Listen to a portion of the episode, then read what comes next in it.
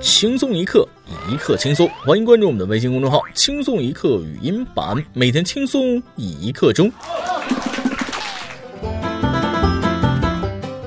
伴，我只欣赏两种人，一种是攻略狂魔，从飞机落地开始的每一个小时都给你安排的明明白白；另一种是一具加引号的尸体，或者说是人形自走行李箱，完全没有用，但也绝不发表自己的任何意见，指哪儿就往哪儿走。我自己就是后一种。我绝对是一具合格的尸体。曾有旅伴找不到地方，淋着雨来来回回走了一个小时，我始终面带微笑，心情愉悦，不给他们赶尸，增加更多负担。不过当尸体这事儿还是得提前沟通的。有一次，我以为我负责扮演尸体，没想到另一位也是这么想的。各位听众，大家好，欢迎收听由网易新闻首播的每日轻松一刻。您通过搜索微信公众号“轻松一刻”语音版了解更多奇闻趣事哦。我是尸体本尸的主持人大波。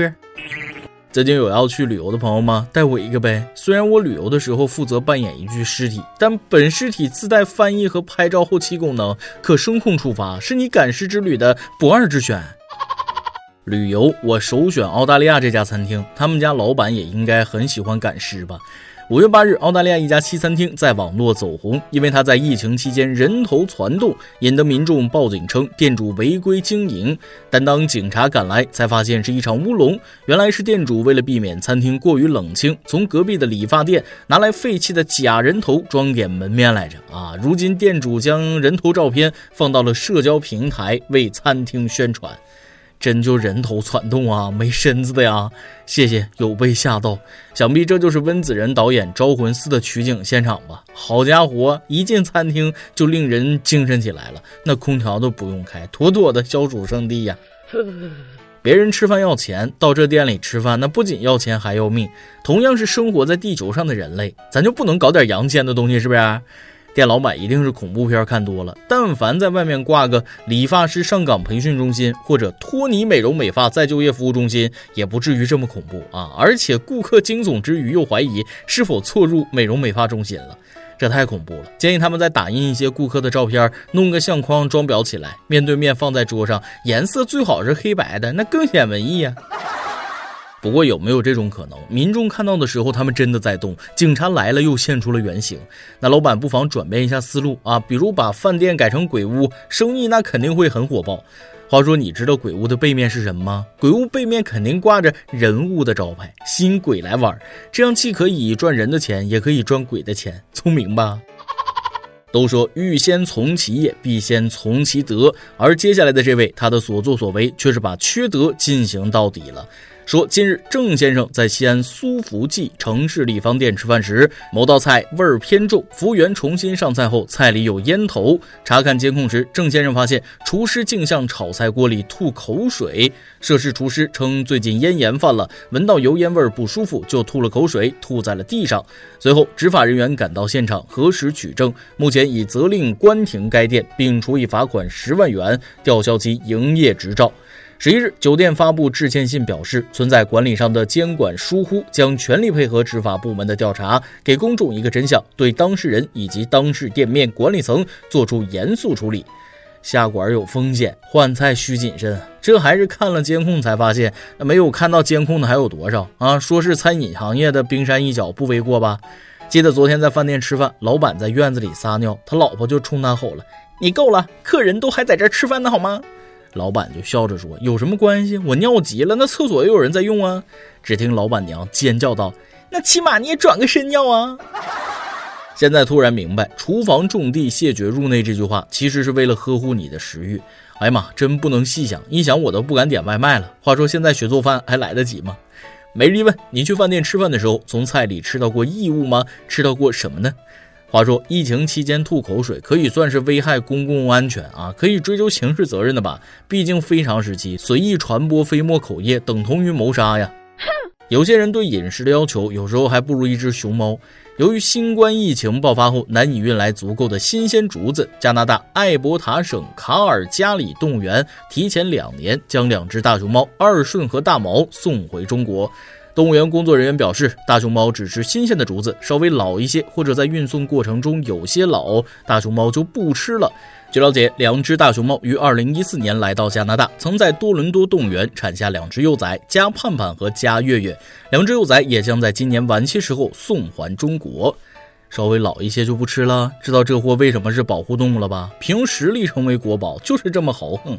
熊猫说：“地也很高贵，国外没有机会。”哼，话说我这么挑食的话，我也可以成为国宝吗？嗯，挑食是不可能挑食的。那我要是挑食，一顿棒子炒肉的加餐那是少不了的。记得小的时候，我妈看着不吃饭的我就说了：“饿几顿，那屎都是香的。”既然话头提到挑食了啊，那就再给大家讲一个故事。很久很久以前，村子旁边的树林里呢，住着一头怪兽。它常常跑到村子里是为非作歹，村里人没有人能打败它。怪兽每个星期都到村子里抓一个姑娘作为食物。有一天，一位勇士来到村庄，决心杀死怪兽，为民除害。村民们为了感谢勇士，就把村里的姑娘献给了他。后来，怪兽饿死了。这故事告诉我们，不要挑食。我们的国宝是高贵冷艳，美国的鳄鱼很接地气。近日，美国南卡罗来纳州一户居民的后院里闯入了一只大鳄鱼，导致一家人被困在房子里。费尔南多说，他接到母亲的电话，听到了尖叫声，然后他赶回家，发现了一只大鳄鱼在后院。鳄鱼把院子里的家具、植物都破坏了，还在地上打滚转圈圈，看起来玩得很 happy 的样子。费尔南的母亲和孩子们都很害怕，担心鳄鱼会打破玻璃门进到室内。最终，鳄鱼被警察拖走，那模样特别像没玩过被强拽回家的狗。鳄鱼说了：“我不要面子的嘛，居然就这样被拉着走了。”嗯，看来这么多次的翻转，终究还是错付了。话说这条鳄鱼将会被怎么处理？贝爷说了：“别问，问就是蛋白质。”当然了，破坏家具和草坪倒不至于用命赔啊，就用他自己那身皮来赔吧。鳄鱼吓坏了主人一家，警察拖死狗般拖走了鳄鱼，这真是一物降一物啊！同样的事情在我国也时有发生。五月十日，广西桂平一医院，一老人拿棍子教训了一下弟弟，被附近群众围观。据拍摄者何先生称，两位近七旬的老人是弟兄关系。弟弟生病，护士打针，可刚上，弟弟就把针拔了去。弟弟很调皮，哥哥很生气，就打了他一下。当时被打老人，也就是弟弟家人也在旁边。这画面忒熟悉了啊！哥哥一边拽，弟弟一边躲，全身写满了拒绝，像极了小时候我妈带我去打针时候的样子。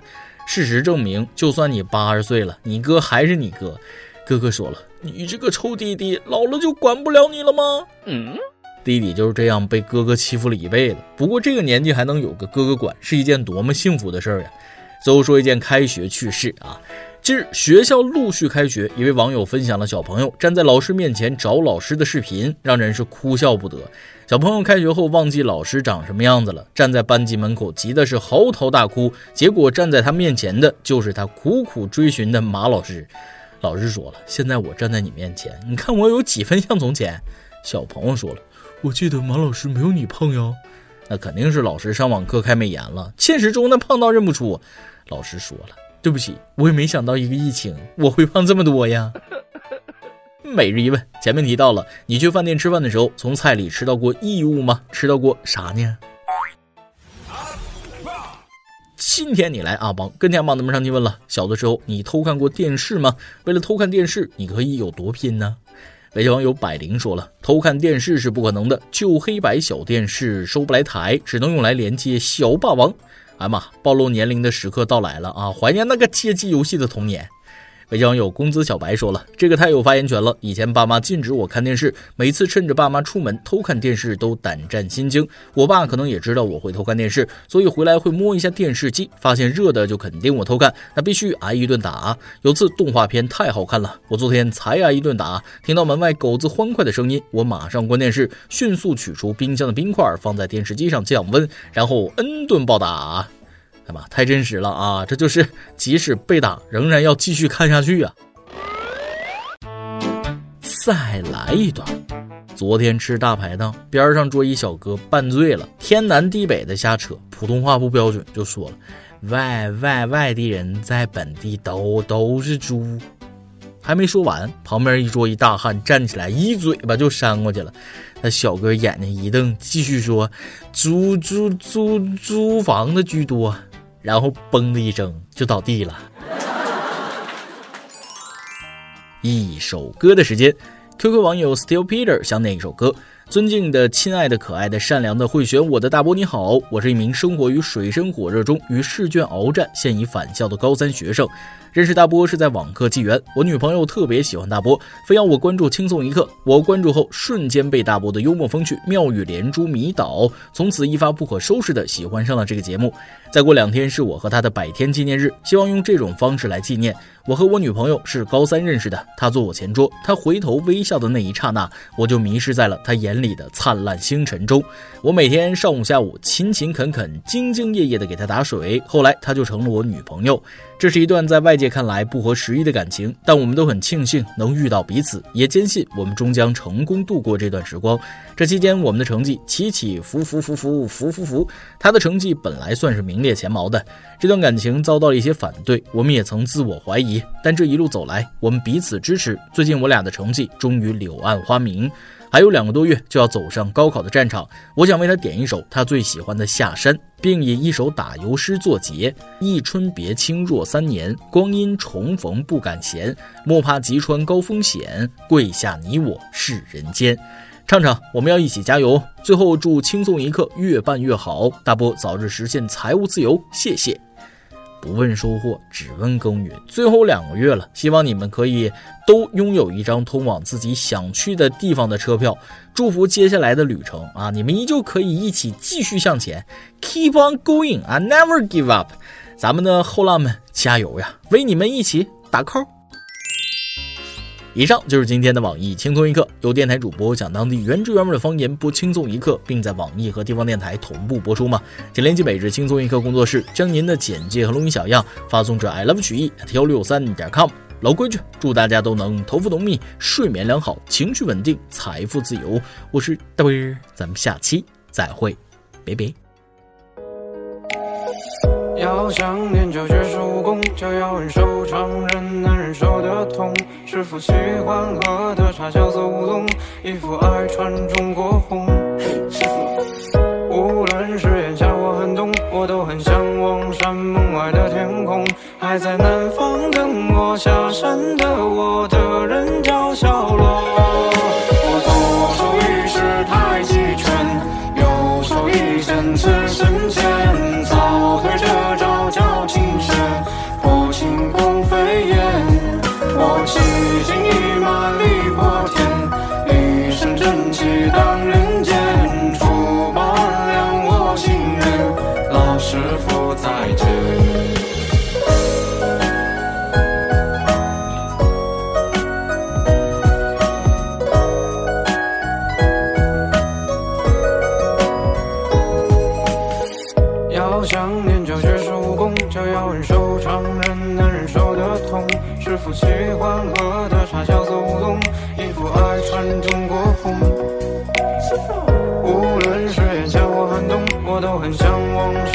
外的天空，还在南方等我。下山的我的人叫小罗，我左手一式太极拳，右手一剑刺身前，扫腿这招叫清拳，破轻功飞燕。